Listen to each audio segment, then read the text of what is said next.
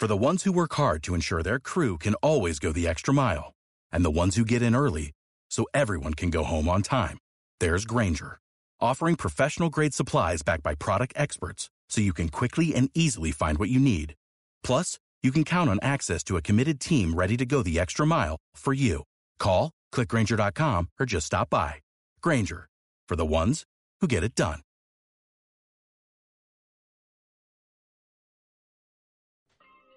Hola visionarios y bienvenidos a un nuevo capítulo. Qué emoción estar un día más con ustedes. Hola Cata, ¿cómo vas? Hola Mario, bien, bien. Hola a todos los visionarios que nos están escuchando. Qué bueno que estén acá. Bienvenidos a esta nueva entrega de Visionarios Podcast. Pues sí, Cata, yo también, es, aparte estoy muy contento y muy emocionado porque eh, te tengo una sorpresa. Sí y tiene que ver con el mundo digital y tiene que ver con una persona de tu pasado. Pero antes de eso y antes de darle gran bienvenida a este personaje, pues vamos a hacer una breve introducción, visionarios. Y es que si ustedes han tenido las ganas de emprender en lo digital, pues aunque es una aventura emocionante, no es una tarea fácil. Esta clase de proyectos demandan tiempo, financiación, perseverancia y mucho, mucho esfuerzo. Y en esta ocasión vamos a hablar de arte y cultura en lo digital como un negocio del cual muchos somos consumidores, pero poco conocemos qué hay detrás del telón.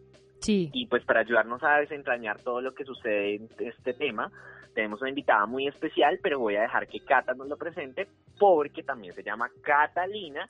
Mito Calla. Eh, pues viene del pasado de Cata. Cuéntanos ese, e, e, ese, en breve, esa historia tan buena que tienen las Catalinas. Amiga, compañera de colegio, compañera de, de, aventuras, de muchas, de muchas anécdotas, de cosas muy bacanas y me parece genial encontrarme con Cata nuevamente en este medio digital. Las dos estamos como muy enfocadas en, en, el ámbito digital, lo cual me parece genial.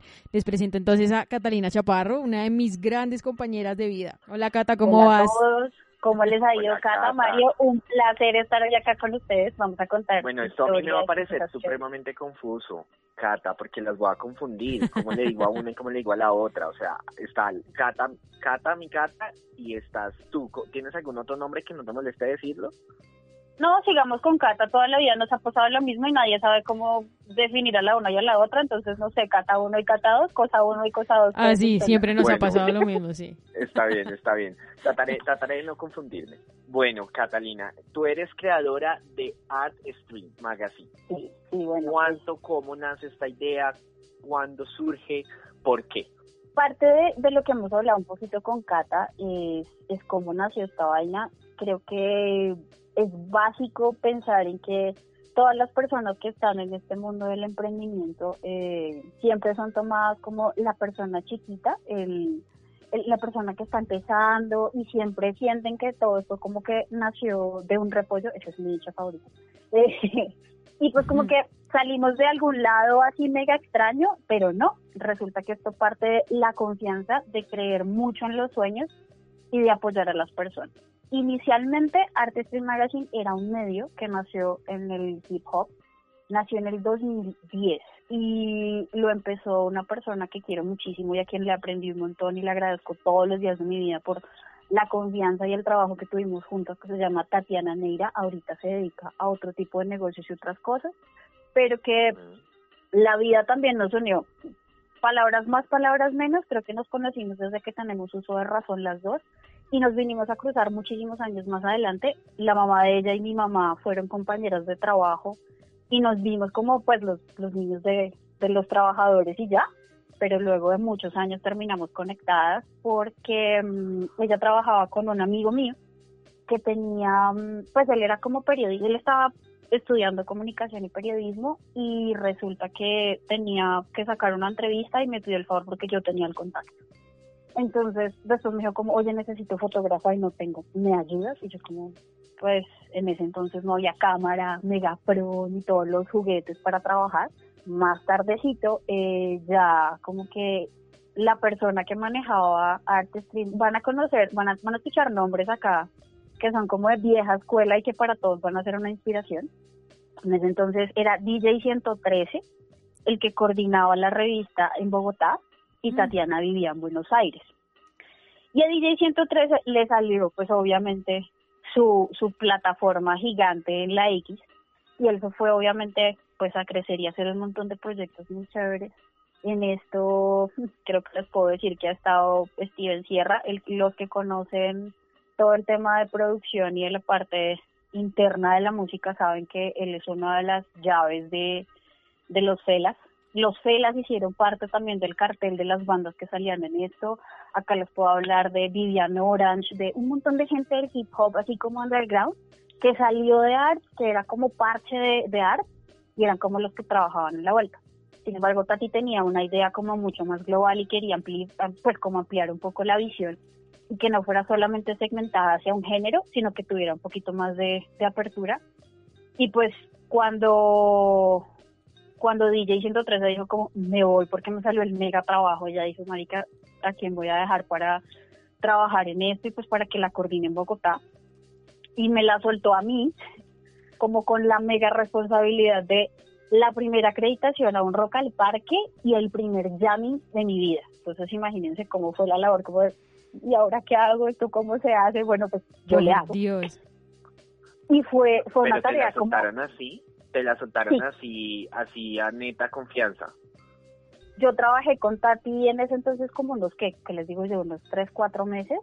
Y pues yo simplemente tenía contacto con ella como con el tema de, de los, mm, pues como de hacer la gestión y concretar con los medios y cuadrar aquí y allá, pero yo no tenía, o sea, digamos que no era como la confianza full. Y luego un día me dijo como, oye, Cata, es que yo te veo como muy viciosa con el tema y pues Sebastián, que era mi amigo en ese entonces, no, pues como que no estaba muy juicioso con eso y tenía muchas obligaciones por la universidad. Me dijo, ¿te gustaría a ti como encargarte la vuelta? Y yo, ok. Me dijo, te toca llevarte gente de tu confianza y pues trabajar con ellos, pues porque no tenemos gente que nos ayude. Entonces yo dije como, bueno, hagámosle. Trabajemos juiciosos y fue como una idea así. Y lo más bonito de esto, creo que la clave para emprender y para, para crecer en esto del em- de, de, pues, los sueños y hacer realidad las cosas es esa años anteriores a eso, yo había dicho un día como, yo seguía una banda, que todos conocen, que hace, hace ska y hace causas sociales, y que también tiene eh, el tocayo aquí en este, en este podcast, el vocalista. y que fue un sueño real, o sea, se los voy a decir así porque tal cual pasó. Fue como yo en la media torta en un concierto y cerraba Doctor Crápula y le dije como a, a la persona que en ese entonces me acompañaba. Ah, como, Mario. Sí, le dije como algún día yo voy a estar en ese pozo y le voy a estar tomando fotos a esa banda y voy a ser muy feliz. Eso como, marica, algún día lo vamos a lograr. Pues resulta que cuando ella me soltó esa responsabilidad, la primera labor fue que yo estaba jodiendo, así como cual fan, buscando acreditación, no acreditaciones, en ese entonces era como la boleta normal, para ir al primer Viva al Planeta, el primer festival que hizo Doctor Crápula y que fue en la Mediator. Y ella me vio tan emocionada que ella pidió las acreditaciones y me mandó al agua a trabajar y yo, oh por Dios.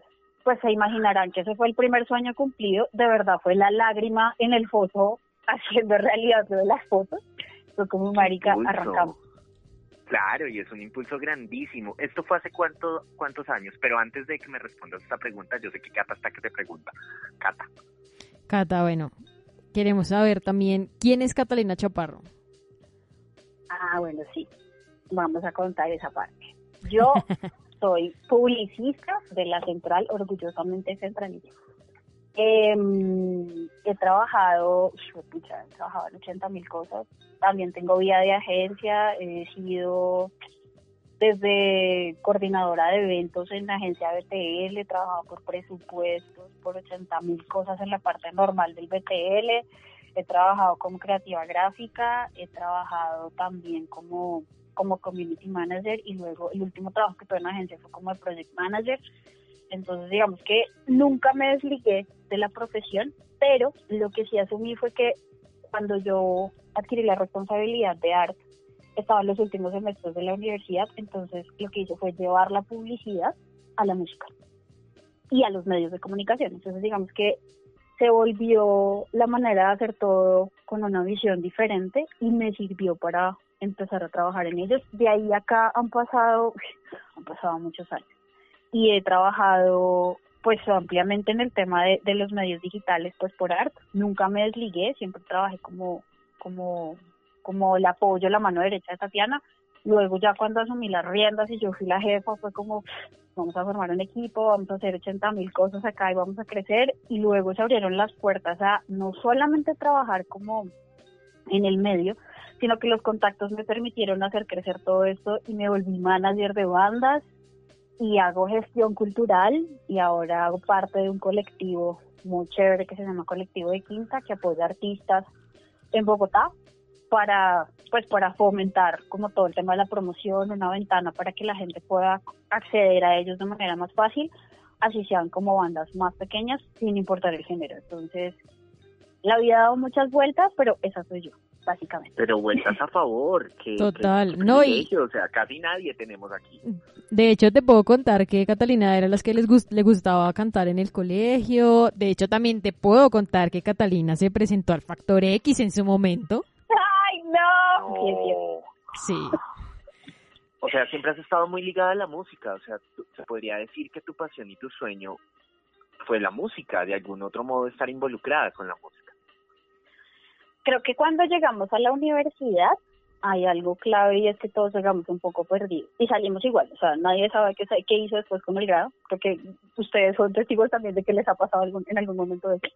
Sí, total. Pero, pero pues digamos que ha sido muy divertido porque si tal vez no desarrollé ese sueño de, de ser artista y ser yo la que me subió a una tarima y cantaba, aunque lo hice muchas veces y me encantaba, aún hoy me invitan a un karaoke lo hago medianamente bien, creo que todavía recuerdo algunas cosas, pero lo que descubrí era que podía ser posible seguir cumpliendo ese sueño, pero haciéndolo de otra manera. Entonces las dos profesiones se juntaron y terminé haciendo realidad las dos cosas de una manera diferente y ha sido satisfactorio 100%. Uy, eres un ejemplo, pues porque también personalmente tengo una historia que quiero que sea parecida, pero sin alejarnos de, este contenido, a mí sí me gustaría saber, más o menos promediando en años, cuánto lleva Art Magazine en total y desde cuántos años los coges tú como jefe. Art Magazine lleva este año, realmente, eh, pucha, que hoy estamos a qué? estamos a 14. 14 de mayo del 2020 visionario. Quiero contarles que ustedes tienen una primicia que no le contaba a nadie y pues obviamente por cuestiones de, de la situación actual de salud no, no vamos a poder celebrar como debe ser, pero en aproximadamente tres días se cumplen 10 años de Artestein Magazine. Wow. nació, nació en el hip hop, esto es un medio viejo pero muy joven en medio de todo. Yo llegué en el 2013, terminando la universidad, trabajando fuerte y con las materias más pesadas, pero la logré. Y después de eso, en el año 2015, asumí las riendas. Tati ya no daba abasto con tantos trabajos y tantas cosas que hacía y decidió que la iba a vender. Y yo dije, jotucha, démela a mí. Y lo que les conté de la historia de los crápulas, igualito con esto fue como un día de, ay, no, ella no la va a vender, ella no la va a vender, dijimos que ella está loca y no, no la va a vender y no me va a quitar el trabajo chévere. Pues un día ella dijo, no, en serio, no es molestando y la voy a vender. Y dije como, ah, ¿cuánto vale? Póngale precio. Pero así, como muy soberbia y muy confiada, ¿no? Y, le dije como, póngale precio, dígame cuánto vale esa vaina. Me dijo, tanto. Y yo, listo, denme un mes. O sea, calculen que en ese entonces ese mes era demasiado extremo porque yo no ganaba lo suficiente y fue el precio como que triplicaba mi sueldo y yo, bueno, está bien, mes, yo los consigo. Y una semana antes de vencerse ese plazo, eh, un ángel inversor me dijo, yo tengo una plata que quiero mover, no sé cómo se mueva el tema de los medios, pero yo la pongo y usted ponga el trabajo. Y yo, ¡wow! ¿De verdad? Caído del cielo. Y ahí viene la cosa más, más clave que, que he dicho estos días y es la magia creo que todo es mágico porque tú mismo te proyectas para que las cosas sean así. Y así pasan cosas. O sea, e, el hecho de haber llegado a cumplir lo de Crápula fue una cosa muy mágica que nunca creí que se cumpliera al pie de la letra. Luego fue el sueño de, no sé, ser directora y tener el contacto con los medios y aún siendo publicista, pues que de todas maneras se tiene el veto como de el publicista y el comunicador no hacen lo mismo. Sin embargo, sí pueden moverse de una manera muy flexible entre las dos cosas y hacerlo con responsabilidad, pues es como el consejo que le doy a toda la gente. Y de ahí volverlo también una manera de, de empezar a hacer otras cosas y el sueño de alguien me dijo un día, a quien le agradeceré todo el tiempo que me quede, que me dijo, oye, qué cal, ser manager. ¿Te gustaría ser manager de mi banda? Y yo como, obviamente las nociones de, lo que uno tiene, claro, uno sabe que el manager es el que hace la publicidad, el que hace la campaña, el que dirige la vuelta, pero no, no sabe cómo se mueve la música. Y fue también un reto porque tuve que estudiar un montón. O sea, esto no es solamente decir como, ya listo, tengo el título de publicista, ahora, ahora puedo hacer lo que sea. No. También dije como, bueno, vamos a emprender, vamos a hacer otra cosa, vamos a formarnos y seguir estudiando, seguir trabajando. Y luego cuando ya cumplí eso dije, pues pucha, ser manager es chévere y producir eventos y gestionar cosas. Y el tema de, de las relaciones públicas siempre ha sido como mi fuerte, entonces terminó siendo también como ese paso a paso y la magia se empezó dando. Y siempre es como un salto de fe. Siempre es como decir, ok, aquí está la oportunidad, la tomas o la dejas. Y si no la tomas, después te arrepientes. Entonces, total y, la de los pensamientos, ¿no? De, de querer desearlo y hacer algo para ello, pero pero es más que todos los pensamientos, saber saber qué tiene uno de materia prima. Sí, es cierto. Así se ha ido cumpliendo cada cosa y pues creo que para mí el salto de fe, la magia y pues para muchos puede ser como decretar, proyectar o como les quieran llamar, o sea, si son temas espirituales, religiosos o como sea que los llamen, el tema de, pedir las cosas y saber qué quieres en la vida es lo básico. Total, es una declaración lo que tú has dicho, es decretarlo. Catalina, cuéntanos, ahorita hablaste de, de, una inversión, o sea, en este, en este proyecto digital, ¿existen cuántos inversionistas o socios capitalistas o, o hay, o quién pone el dinero? Bueno, en ese entonces esa persona nos ayudó un montón. Y digamos que los inversionistas básicamente fuimos los dos, pero yo tenía un equipo que me acompañaba. Creo que ART ha sido un ejercicio de tener un equipo de 13 personas cuando tuvimos la mayor capacidad de gente que estuvo trabajando con nosotros, muchos de manera voluntaria, otros de manera como, no sé, como afín, como por la cercanía conmigo. Eh, pero creo que todos le invertimos todos, le hemos invertido tiempo de, de trabajo, de ediciones, de, de cubrir un evento, de, mm, no sé, de trasnocho, entonces creo que inversionistas en tiempo y en dinero han habido un montón. Luego mi socio decidió pues como enfocarse en otras cosas porque él tenía una empresa bastante alejada de todo esto porque él es ingeniero civil, entonces su empresa era como otra cosa. Y no tenía tiempo para estar presente, o sea, él no sabía cómo se movía esto y obviamente no iba a hablar el mismo lenguaje conmigo, entonces cero de idea de lo que estábamos haciendo. Entonces digamos que él dio un paso al costado y trabajando y seguía haciendo un montón de cosas y de ahí para allá hay una cosa clave y es como lo que le pasa al músico, o sea, el músico no vive la música 100%, todos quisiéramos ser músicos y vivir de la guitarra, colgar del hombro. Sí, pero pues eso no pasa. Entonces, digamos que sí, el trabajo de, de la del, de los medios y de, de, de estar en una agencia y de desarrollar el tema publicitario, para mí no se convirtió solamente en el tema de, de pues, nada, te gradúas y te vas a ejercer tu profesión y ya, no, se volvió el medio más no el fin.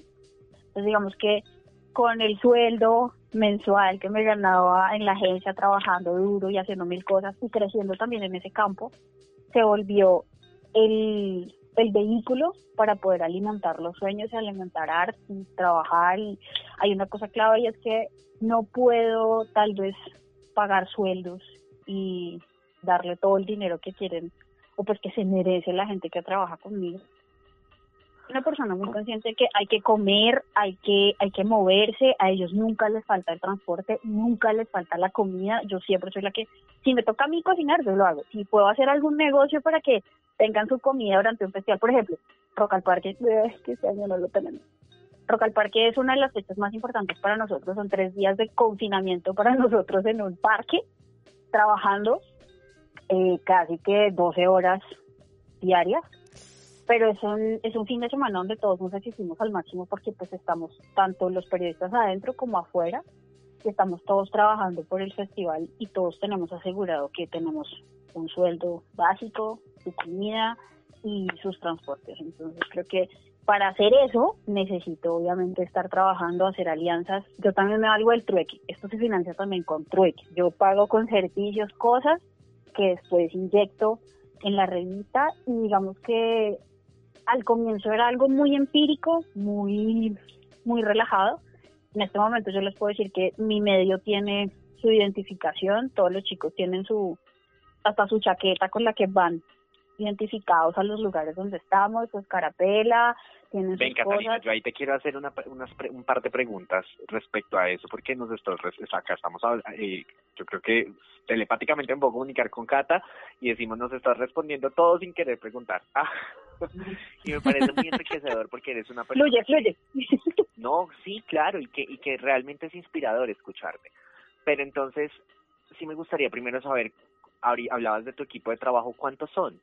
¿Cuántos son? ¿En cuánto se dividen? No debe ser tan grande un- este equipo No. de trabajo, pero debe ser, enrique, debe ser el equipo, o sea, Sí. mejor dicho, el pedazo de equipo.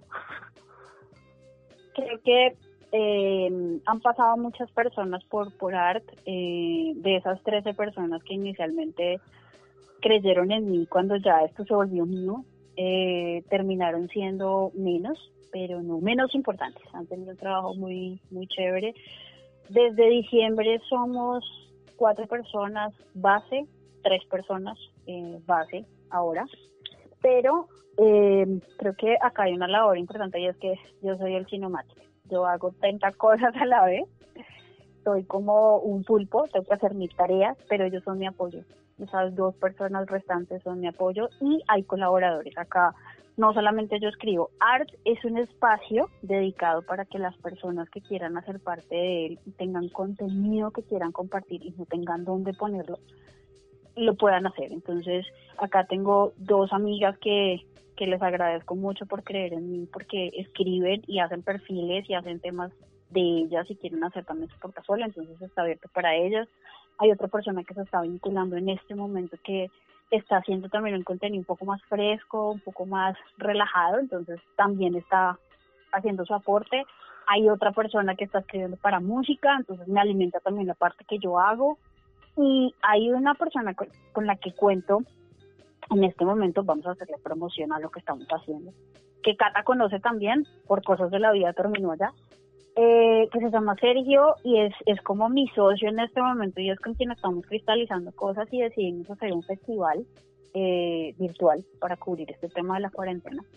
Entonces, ha sido una persona que me ha apoyado como muchas otras y se vuelve como una relación de confianza y entre todos aportamos y hacemos cosas. Entonces, bases son tres, pero eh, en general el equipo es un poco más grande con todo el tema del apoyo general y lo que, las ganas que quieren hacer muchas cosas la gente. Oye, pero demasiado interesante. Eh, a mí me gustaría saber y que tú nos contaras a todos los visionarios. Art Magazine no solo está enfocada en música, sino está enfocada en todas las artes. O, qué bichos ustedes tocan, o qué contenido. ¿Cómo es una, un- una selección de contenido? ¿Cómo seleccionan este contenido sabiendo que tienen colaboradores? ¿Cómo, cómo manejan ahí eh, la reunión de prensa o, o la reunión de contenido? Bueno, resulta que esto es un monstruo un poco más grande. Hay algo que quiero decirle a toda la gente emprendedora y que sea muy visionaria como, como ustedes, y es que estas cosas no solamente sirven con las ganas y con el hecho de, de decir tengo un emprendimiento. Si quieren el emprendimiento, eh, vuélvanlo serio, háganlo profesionalmente. Arte Stream Magazine está constituido legalmente hace tres años. Eh, tenemos una organización que cubre, pues ya se me quedó chiquito el tema de solamente ser medio, entonces esto se volvió un entertainment que cubre todo el tema de hacer un evento, hacer todo el tema de contenidos digitales, hacer cubrimientos de prensa y aparte de eso apoyamos a las bandas en temas formativos, pues a las bandas emergentes para empezar a fortalecer ciertos espacios que tienen. Entonces se divide básicamente en esos cuatro movimientos Sí. y eh, el magazine, que es la madre de todo lo que hacemos, es como el, el que nos lleva, el río por el que andamos todo lo que, lo que hacemos. Es la, es, se divide como en, en los gustos, en los gustos de nosotros. Si cubrimos arte, si cubrimos eh, literatura, si me quieren enviar algo de cine, genial. Con el cine nos salió muy bien, solamente que pues en este momento lo tenemos un poco quieto por las condiciones Claro. pero va cine también, va todo el tema de series, va todo el tema de, ¿Va el tema de series y teatro? sí, Eh, a teatro hemos ido un montón, creo que ha sido especial porque hemos estado en obras de, de Tirambo, de, de teatro, de Petra, de, sí, y entonces estamos abiertos a eso. Si conocen material de ese que nos quieran enviar, bienvenidos. Súper. Con mucho gusto, Mario Lesmes, eh, periodista y actor. ¡Ay, qué! Y eso que yo acá tan, o sea, acá tan ni siquiera le he dicho yo mi perfil, pero ahorita más tardecito se lo voy a dar porque yo sé que le va a dar una sorpresa. Cata, una pregunta así como, como bien, como bien, bien interesante, sobre todo para los visionarios. ¿Qué papeles necesita uno para constituir una empresa en este sentido, por ejemplo, un magazine o algo digital? Bueno, eh, creo que lo más importante es que vayan a la Cámara de Comercio, busquen el formulario, el formulario va a ser un poco engorroso, no lo van a entender mucho, pero pero es base, es, es base porque vas a poner como los datos exactos de qué quieres hacer, cuáles son tus actividades económicas, eh, como persona natural. Bueno, hay dos cosas. Uno, puedes constituirte como tú solito, empresa unipersonal, o puedes tener una sociedad abierta. Creo que este tema de sociedades es un poco más amplio, pero pues como más o menos yo lo hice para que tengan una idea. Sí. Eh, donde constituyes un tema de unos socios y unas responsabilidades entre las personas. Y entre ellos forman unos documentos que son los estatutos de, de la conformación de la empresa. En ellos vas a poner desde cuáles son tus activos, no importa que tus activos sea como, no sé, el computador que tienes y tu cama, no importa. O sea, eso hay que ponerlo, son los datos base con lo que tú vas a arrancar tu negocio. De eso vas a tener también los pasivos, que son como todo el tema de lo que adquieres por crédito o lo que pues obviamente no está como en tus manos, pero sí cuentas con esos recursos. Haces todo ese estudio como en temas de cifras, presentas obviamente tu cédula, tu RUT personal, eh, ¿qué más presenté yo en esa época? No, creo que básicamente es eso y te hacen un estudio de cómo se puede configurar tu empresa, cuáles son las actividades económicas en las que te puedes suscribir y de ahí eh, pues ya como que pasas al tema de legalización. Realmente hay algo que es muy bueno, es un dato muy importante y creo que a todos nosotros nos acoge y es un tema de una ley de protección para las pymes, pero no solamente como pues como una pyme normal, sino para la gente joven hasta los 35 años tú tienes una tarifa especial que pagas a la Cámara de Comercio, pues porque eres un joven emprendedor. Claro. Entonces eso es bueno para que lo aprovechen porque pues uno se ahorra un, montón de plata también en eso.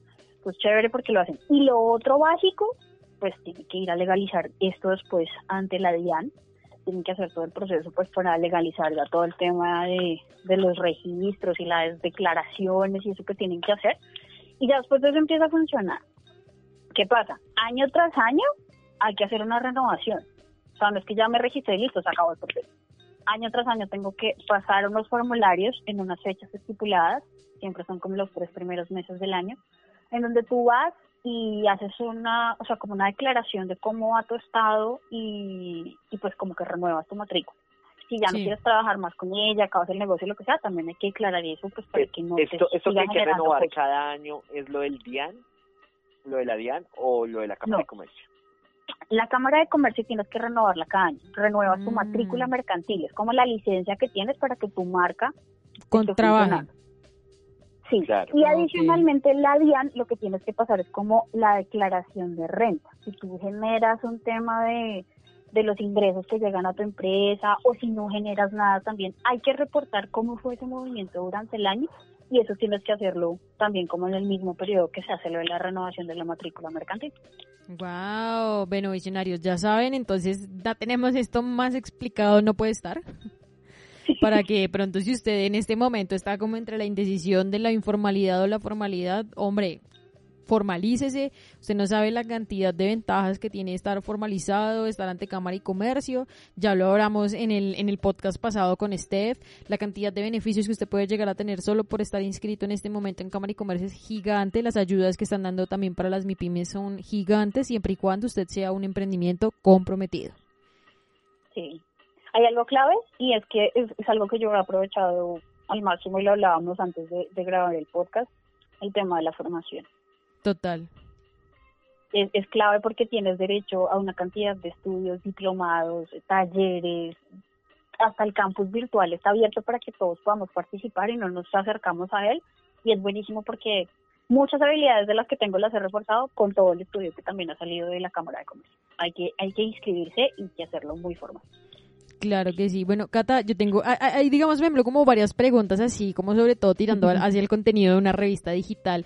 Y ese es como, uno cómo hace para poder tener ese tipo de contactos. O sea, tú dices hoy como, tengo esta empresa, digamos, tengo ciertas cosas. O por ejemplo, en el caso de un manager que llega y dice como que ya eh, tengo una banda, ahora, ¿qué hago con ella? O sea, ¿cómo le consigo eventos? ¿Cómo consigo, por ejemplo, esta red de periodistas? O el sencilla, las sencillas carapela que tú te pones en cualquier concierto que te identifica como periodista o persona que está cubriendo ese evento. ¿Uno cómo puede llegar a, a cubrir todo ese tipo de cosas? ¿Cómo se logra?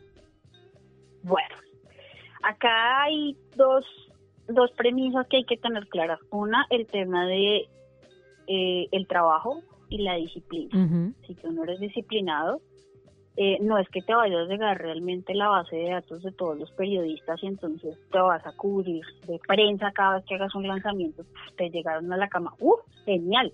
O como algo que me parece tenaz, perdón, si lo hace alguien, no lo tomen a mal, no les estoy echando agua sucia, pero hay que mejorar las técnicas, ¿no? Entonces, no es como, ah, oigan, estoy en Facebook y necesito una ayuda para conseguirme el contacto de todos los festivales del planeta para empezar a tocar, denme los datos, no, o sea, eso no se hace.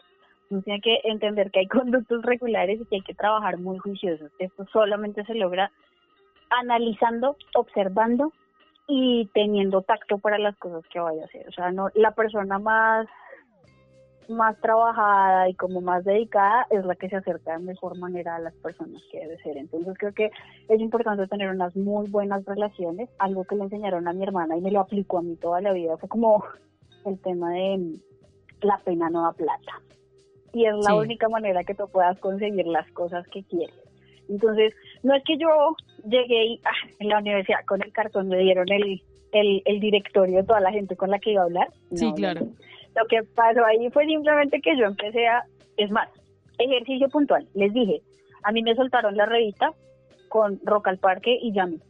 ¿Ustedes creen que yo sabía qué carajos tenía que hacer y a quién tenía que contactar? No tenía ni idea. Sea, a quién voy a entrevistar, a quién voy a llamar y cómo me voy a mover con una escarapela. ¿Qué es una escarapela y dónde me la pongo? No teníamos ni idea. Pero solamente investigando, estudiando y analizando la situación puedes hacerlo. Entonces hay que empezar a identificar a las personas claves. Hay que saber con quién estás hablando. Saludar de frente a la persona y saber, hola, yo soy tal y tú eres tal, entonces te busco por tal cosa. Hay que ser puntuales, hay que tener mucho tacto, ser muy amables también ser muy respetuosos por el trabajo de los demás y empezar a acercarte a las personas que te pueden servir, eso es como lo básico. De ahí para allá, el tema de cómo generamos un contenido y cómo empezamos a trabajar en esto es acercarte, es tocar puertas. Creo que hay algo que me pasa a mí y, es algo que les aconsejo a todos y es pierdanle la pena a la cosa, pero, pero láncense. Entonces digamos que no hay nada más difícil que tenerle miedo a una persona porque sea muy grande. He tenido la oportunidad de entrevistar, no sé, creo que Cata lo sabe, uno de, uno de los amores que teníamos nosotras en esa época de colegio y eso era acercarse uno a los cafres. Sí, total. uno decía eso y era como, ay no, Guillermo Boneto y algo. Les juro, estuve en rueda de prensa, lo tuve de frente y fue como, la división entre el fan y el periodista, bueno, el profesional, en este caso, como, pues pucha, ¿qué voy a hacer? Nada. O sea, ser profesional, hablar con toda la seguridad del caso y saber que querías conocer a esta persona, ahora la tienes enfrente, pues aprovechalo. Entonces es, es una labor de, de arriesgarte, pero ser responsable también con eso que tienes encima, saber que existen zonas, que existen jerarquías, que existen un montón de organizaciones que están detrás tuyo y que tú debes respetar sus espacios para seguir ahondando en estos procesos y que se extiendan. Yo les puedo decir que con orgullo en este momento para nosotros el, lo que les decía el fin de semana más importante es Rock al Parque. Y en esta hoja de vida que tengo, ya tengo en mis manos siete acreditaciones que me hacen miembro de esa, de esa zona de prensa, que no es solamente la zona del lobby como mucha gente cree, ni la zona Exacto, donde... eso es lo que yo quería preguntar, precisamente eso, es que defini- definitivamente tú nos estás dando todo, o sea, no, no hubo necesidad de hacer la entrevista realmente porque tú nos estás contando todas las preguntas, es acá como chuleadito, ya esto lo dijo, esto ya lo dijo, esto ya lo dijo, pero es eso, yo siempre he tenido la duda de la escarapela como, o sea, no cualquiera que tenga, que se imprima un carnet de prensa y entre, o sea, cómo va a ser verificado, o sea, cómo se verifica que la escarapela tenga eh, o Validez. sea, que sea legal, o sea, que sea tenga la vigencia, o sea, hay alguna reglamentación. Y otra pregunta que viene ligada a esa es, ¿el gobierno o las TICs tienen algún tipo de auditoría para los medios digitales Bueno, por el contenido? la primera pregunta. Resulta que eh, el tema de una acreditación es un tema que requiere un tiempo, o sea, no es que hay, hay mucha gente y, y, y tienden a confundir las cosas. Hay mucha gente que cree que cada vez que yo publico que mi medio está acreditado a Roca al Parque, tengo en el bolsillo una, una caja llena de boletas y se las voy a dar a todos para que entren conmigo al VIP. O sea, tengo que decirlo acá seriamente. Y, y lo puede decir si en algún momento llegan a conocer a la persona de la que, le- de la que les voy a hablar. La persona que siempre me acompañaba desde que yo asumí las labores de la dirección de, de arte, nunca en su vida ha entrado al VIP conmigo a Rock al Parque. Él tenía claro que su puesto estaba con su chaqueta y su identificación de la revista, pero le tocaba afuera. Pero adentro estábamos trabajando otras personas no porque estés conmigo, entonces yo te voy a dar, no, Cata, o sea, no te tengo guardada la boleta, te lo juro, no puedo.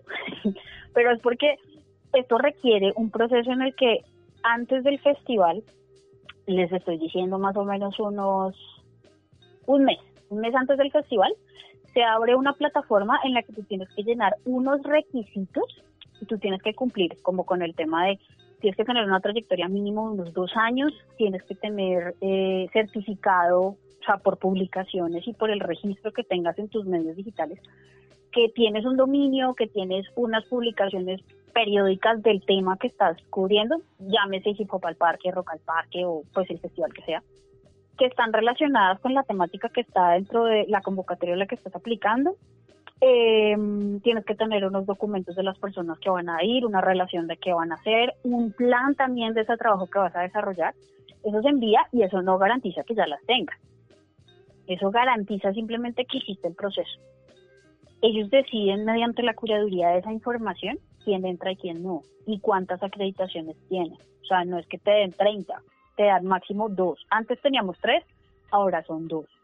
Entonces, de esas dos acreditaciones también equivale que hay dos clases de esos medios. Uno es el medio general, que tú entras a cubrir y vas al VIP, tienes la manilla y puedes entrar a ciertos lugares, no a todo lado. Nosotros no entramos a camerinos.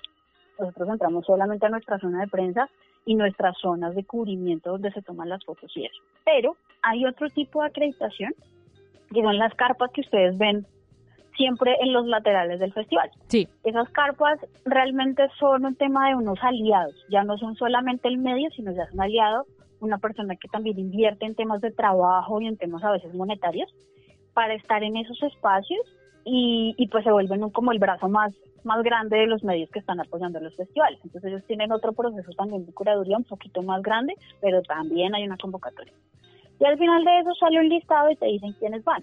Cuando tú llegas al festival, estamos hablando en este momento solamente de temas de, de los alparques.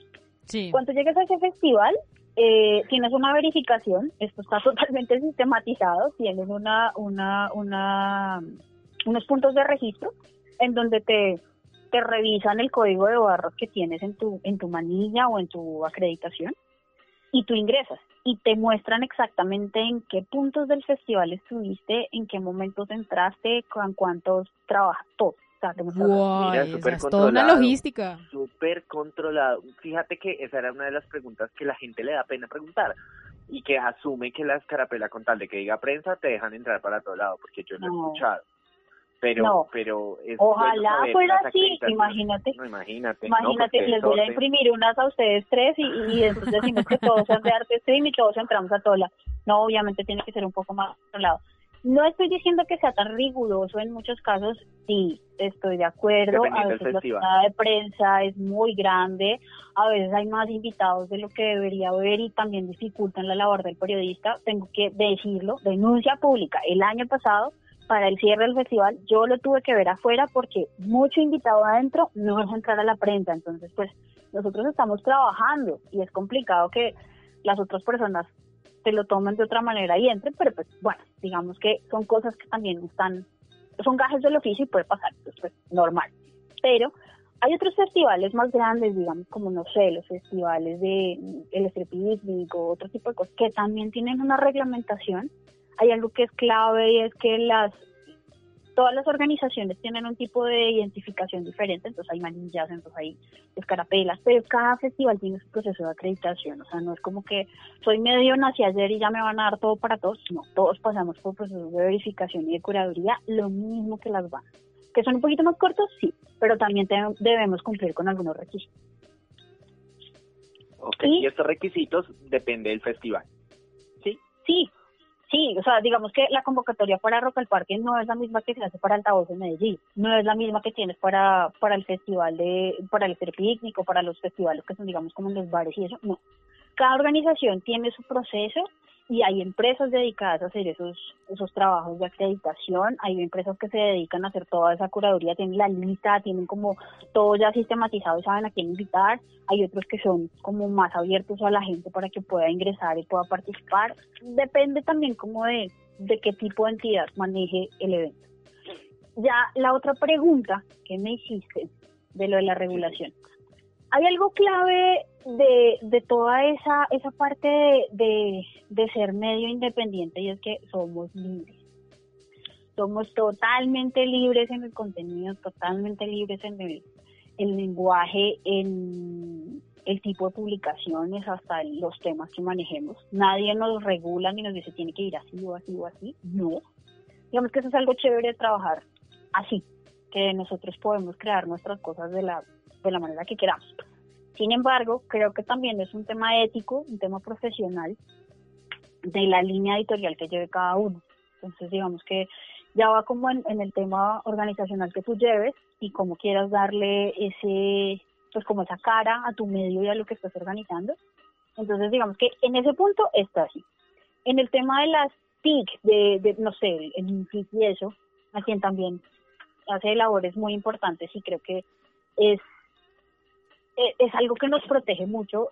Se abren convocatorias, se abren em, temas de formación. Ellos brindan herramientas para que todo el tema de emprendimiento digital también tenga un plus. Entonces creo que hay que estar pendientes también de ellos. Y ese es como el acompañamiento que hacen. Pero sin embargo también hay otras redes. existe la red Impulsa, que apoya también el tema de Aerospace, el que haya podido ir puede tener acceso a un montón de herramientas para desarrollo de aplicaciones, para temas de contenido, para muchas cosas que puedes aprovechar. Entonces creo que esos dos se pueden aliar. Hay otros bancos de, de proyectos que pueden acoger también ese tema de contenidos digitales. Existe otro tema que es clave para todos nosotros, para todos los emprendedores y más en temas digitales que se llama eh, el Creative Commons que son como las leyes de protección de contenido a las que nos podemos acoger en digital y hay que proteger también nuestras cosas, así como uno va a la oficina de derechos de autor a proteger el resto de cosas como de creación intelectual, en este momento también para nosotros también hay leyes, hay normas que nos acogen, hay leyes de contenido que pueden servir para que podamos distribuir mejor nuestro, nuestro material. Entonces, digamos que eso es otra cosa que está ahí. Y hay otro, si digamos que tu medio va a ser un poco más comunitario y quieres apoyar a una comunidad específica, no sé, vives en el sector de Teusaquillo y quieres hacer un medio independiente, pero que cubra temas de movilidad, por ejemplo eh, resulta que existe una organización que se llama el IDEPAC o LIDPAC, que acoge esos medios y tiene un listado de esos, de, de todos los medios que existen y que pueden trabajar pues en temas comunitarios y pues que desarrollan toda esa temática. Entonces digamos que ellos los acogen, los organizan un poco y también están pendientes como de ciertas convocatorias y de sí, del, del fomento hacia eso no digamos que una regulación como para, no sé, censurar. Para censurar, no, ¿por qué no? Para... apoyar, para fortalecer. Ok, Catalina, pues muy interesante. Aparte, la decisión de emprender visionarios en un medio digital, como pueden ver, no solo requiere de talento, entusiasmo y pasión, como Catalina nos lo ha demostrado en toda la entrevista, sino hay que considerar muchos aspectos si quieren avanzar. También, que nos lo contó Catalina.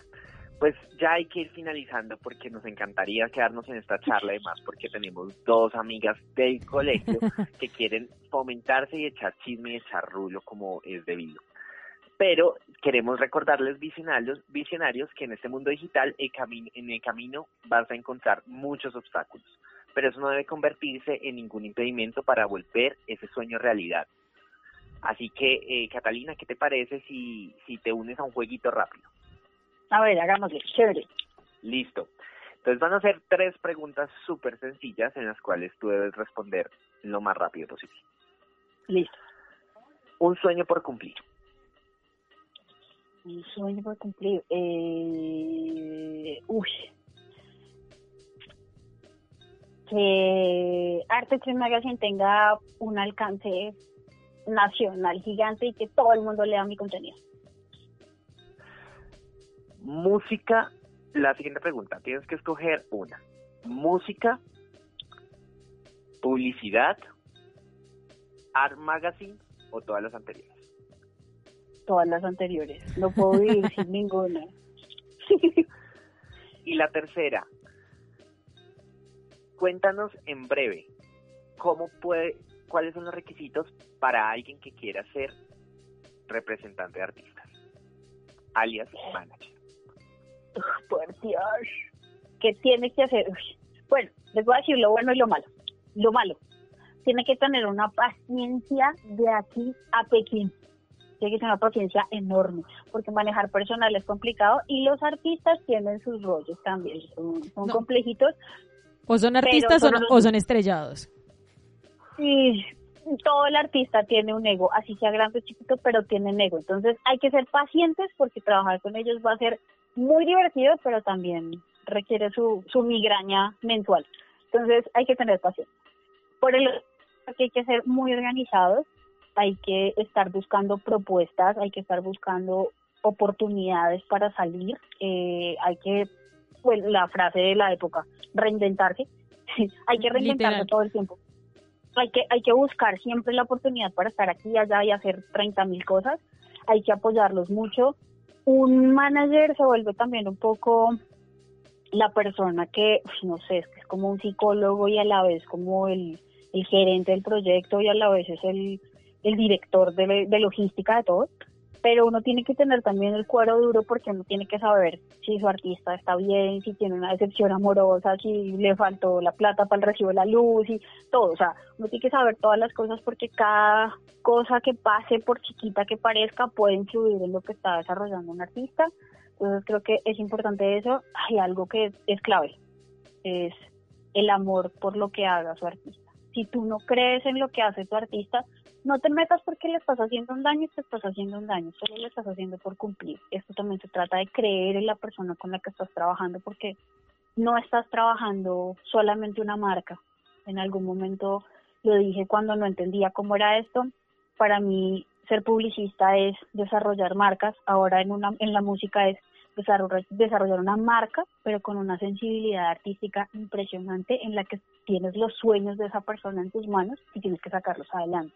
Entonces creo que es importantísimo que creas en lo que hagas y que obviamente seas muy responsable y correctísimo. O sea, los managers tienen una mala fama en algunos momentos porque dicen que son los que se llevan todo el dinero de las carreras de los artistas, pero no es cierto. O sea, la idea es que tú seas tan correcto que de 100 pesos que tengas que invertir entregues las cuentas de los 100 pesos y que todos sean felices. Una frase que aprendí, que las voy a decir para que se ríen. La aprendí pues. de una serie de músicos de música norteña, es una serie mexicana que quiero que se busquen, que se llama Los Reyes del Norte, y dice que las cuentas claras conservan amistades, y me lo enseñó la manager de la banda de norteña, y se van a reír un montón cuando la vean. Entonces, para que vean que uno aprende de todo. y ya, creo que esos son los yo, yo sí quiero abrocharte para una microcápsula futuro eh, sobre representante de artistas, porque este tema también eh, debería ser muy tocado y es bien complejo, entonces démosle todo una cápsula para que tú puedas sentarte y hablar de todo de manera. Por ahora hablamos de Art Magazine y queremos darte, o yo personalmente darte una gran felicitación por esa pasión que nos contaste. Si se pudieran dar cuenta, visionarios, el micrófono lo tuvo Catalina y no está mal porque tiene todo clarísimo, nos solucionó todas las dudas, todas las preguntas, no sin antes también invitarlos a que sigan nuestro arroba visionarios podcast en Instagram y en Facebook y van a encontrar ciertos tips que van a, también a escuchar en las entrevistas y que les pueden funcionar a ustedes si es lo que usted quiere hacer es emprender en el mundo digital con un medio digital. No es difícil, no es imposible, hay que tener disciplina y hay que tener los sueños claros. Cata, despide pues a tu amiga del colegio. Claro que sí, bueno Cata, de verdad muchísimas gracias por estar hoy con nosotros en este espacio. Eh, también me gustaría que te, te, despidieras dándole un saludo a todos los visionarios que, que te están escuchando en este momento y pues que por supuesto mandes una invitación para que puedan enterarse de Arts Magazine, que lo sigan, cómo te encuentran, todo eso. Listo. Pues Visionarios es un placer para mí estar con ustedes el día de hoy, estar contándoles parte de mi historia. Hablo como Lora, pero porque también fluye un montón con estos temas y es chévere creer en lo que haces. Mensaje para todos los visionarios que estén escuchándonos y pues que quieran también emprender, el salto de fe. Créanme en ese salto de fe. Den ese salto de fe y las cosas van a empezar a darse. Tal vez no tienes cerca las herramientas, pero de alguna manera llegan. Y pues nada, que estén pendientes de nosotros. Claro, pueden seguirnos en todas las redes como Art ST Magazine en Instagram, Facebook, en todo. Hasta la página la encuentran igual, entonces ahí nos encuentran fácil. Y pues nada, lo que necesiten de mi parte, bienvenido sea y todas las consultas que tengan, bienvenidas también. Claro que sí, siempre estaremos muy pendientes. Si alguien quiere colaborar con contenido hacia ti, ¿qué debe hacer? ¿A dónde puede dirigir su hoja de vida o quiere ser colaborador para Art Magazine? ¿Qué hay que hacer? Listo, me escriben simplemente a dirección arroba artstmagazine.com.co y ahí recibo las propuestas que tengan. Contenido abierto, digamos que lo único que no tengo como pues para recibir es como temas ya un poco más serios de literatura, como de temas más grandes, porque no, nada de opinión, nada de política, no se habla de partidos políticos, ni se habla de religión, ni se habla de, equipos de fútbol, porque pues obviamente entendemos la pasión que eso genera, entonces es lo único. De resto, escríbanme, que yo reviso y de una les respondo. Listo, perfecto. Entonces, visionarios, esta fue una entrega más, no sin antes que nos sigan a nuestras redes personales, a Catalina como... Arroba Vela al piso DJ a Catalina, la otra Catalina. Arroba Cata Chaparro 21 en Instagram y Facebook y en los otros me encuentran como Cata Chaparro. Y a mí, su servidor, Mario Lesmes, en arroba barba en botas, en Instagram y en Facebook, Mario Lesmes. Listo, esto fue toda una entrega de visionarios, muy contento para despedirte, Catalina, y decirte que nuestros micrófonos siempre van a estar abiertos para Armas. Muchísimas gracias. Nos vamos. chao, chao. chao.